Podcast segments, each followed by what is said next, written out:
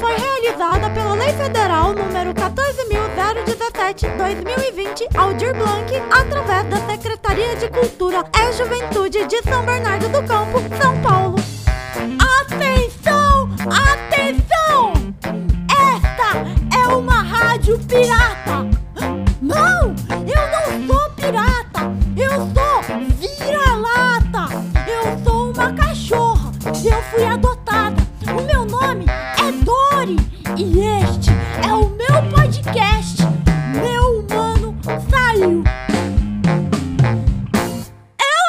Aproveito quando meus humanos saem pra falar com vocês. Eu tava conversando com a garrafa d'água antes de começar. Ela tava na pia me contando que ela não enche sozinha.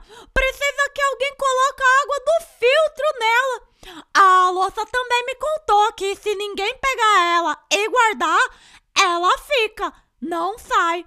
Eu não tomo banho sozinha. Na verdade, eu nem queria tomar banho. Tudo bem que depois que eu tô limpa eu acho bom, mas o antes e o durante eu acho ruim. Um dia eu tava conversando com uma gata, não que ela fosse minha amiga. Foi só um papo breve e ela estava me contando que ela toma banho sozinha.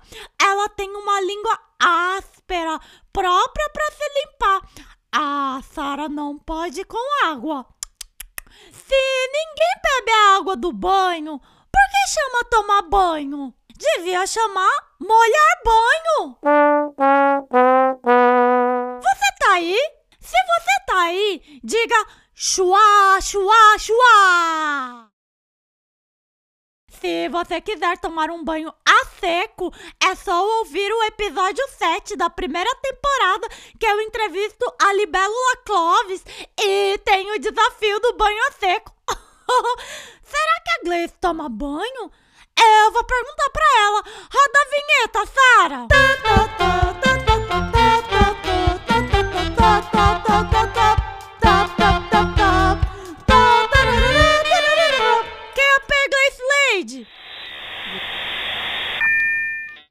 Dori, nosso convidado deve estar no caminho, mas ainda não chegou. Ótimo, que eu preciso te perguntar uma coisa. Pombas tomam banho? Sim, Dori, todas as aves tomam banho.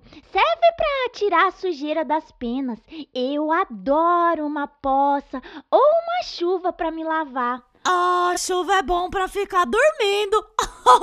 e qual será o bicho que entrevistaremos hoje, Gleice? Opa! Desculpem, atrasei aqui, eu me enrosquei numa pedra, tive que tirar um pedaço da pata, mas tudo bem, né? Daqui a um tempo ela se regenera. Eu espero que se recupere logo. Bem-vindo. Nossa! Começamos a entrevista com emoção. Recebam com palmas e alegria o nobre Siri! Uau! Que recepção mais empolgante! Crac, crac, crac, crac, crac. O que foi este barulho? Ah, são minhas pinças batendo. Pensas? Eles têm cinco pares de patas, quatro são usados locomoção e um par tem o formato de pinças. São maiores do que as outras e a comunicação entre eles é feita pela agitação ou batida delas. Sim, elas são usadas para caçar, manusear a comida e me comunicar. Inclusive, se por acaso alguém que estiver escutando esse programa já tenha levado uma picada siri, peço desculpas. Fique tranquilo, seu Siri. Nossos podcastadores sabem que os animais só atacam para se defender. Apesar de serem fáceis de serem vistos, eles são bem assustados. Qualquer coisa já correm e se escondem em suas tocas. Nossa, Gleice, você sabe mesmo das coisas, hein? Sabe até que eu sou medroso, que tenho medo de gente. Ô, seu Siri, qual diferença entre Siri e caranguejo? Todo siri é um caranguejo, mas nem todo caranguejo é um siri. Então eu posso te chamar de caranguejo? Não, porque eu sou um siri. Você tá me explicando pra me confundir ou me confundindo pra me explicar? Os siris são animais marinhos, não vivemos em água doce. Já os caranguejos têm espécie de água doce, são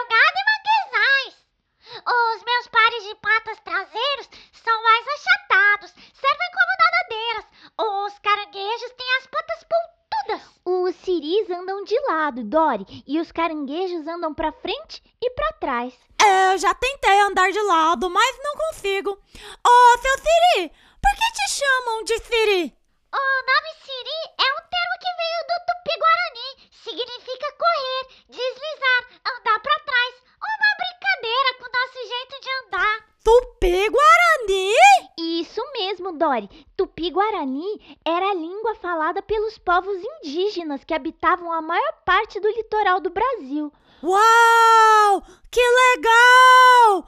Ô, seu Siri, como apresentadora, eu não posso ter papas na língua. E um amigo de um amigo de uma amiga minha me disse que você é oportunista. O que você tem a dizer sobre isso? Ah, Dory, não tenho como me defender. É verdade isso daí, mas eu vou me explicar. Me chamam de oportunista porque eu como qualquer bicho que encontrar pela frente. De preferência, peixe. O siri animal é um crustáceo considerado oportunista porque não tem uma preferência determinada na alimentação. Meu apelido é urubu do mar porque eu como os bichos em Eu entendo. Às vezes, quando cai migalha de pão no chão, eu também ajudo na faxina do ambiente. Apesar das diferenças, temos semelhanças, então.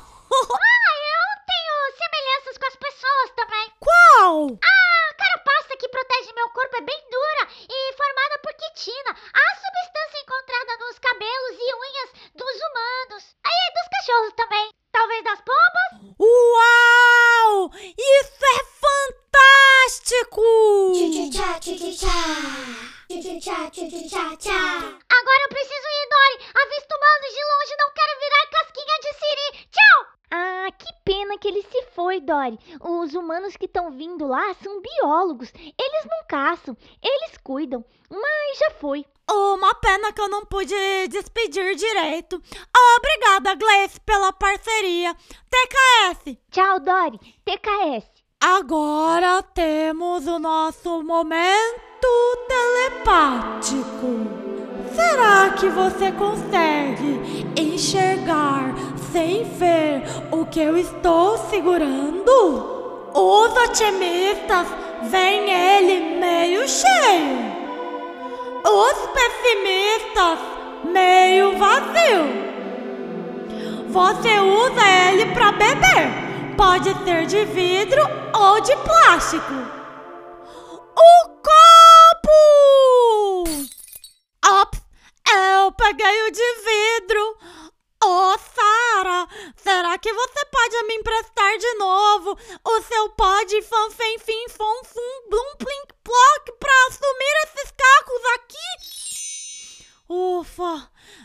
Tem certeza que não ficou nenhum caquinho, né?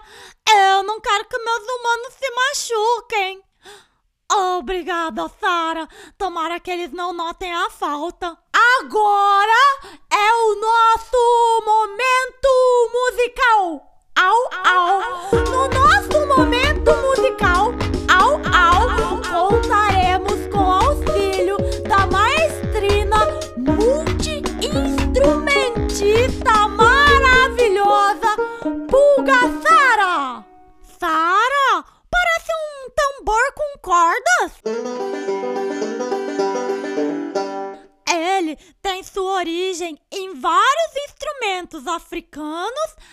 asiáticos e europeus. É da família do alaúde e ficou muito popular na música caipira americana.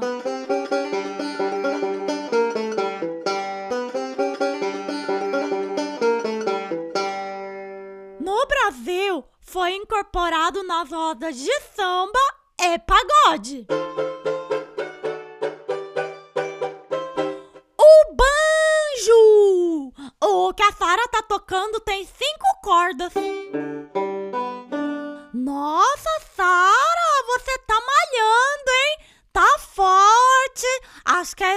trabalho todo que dá para esconder esses instrumentos.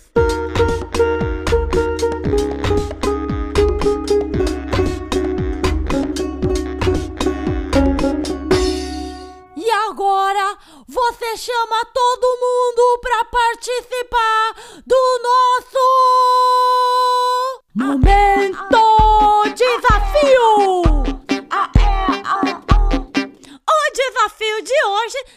O desafio do Siri.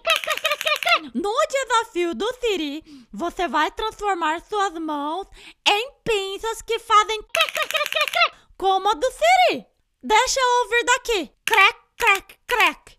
Ótimo. E você vai andar de lado fazendo crack, crack com as mãos. Se prepara. Três passos para um lado. Crack, crack, Cinco passos para o outro lado. Crack, crack, crack, crack, crack. Um passo para o outro lado. Crack. Sete passos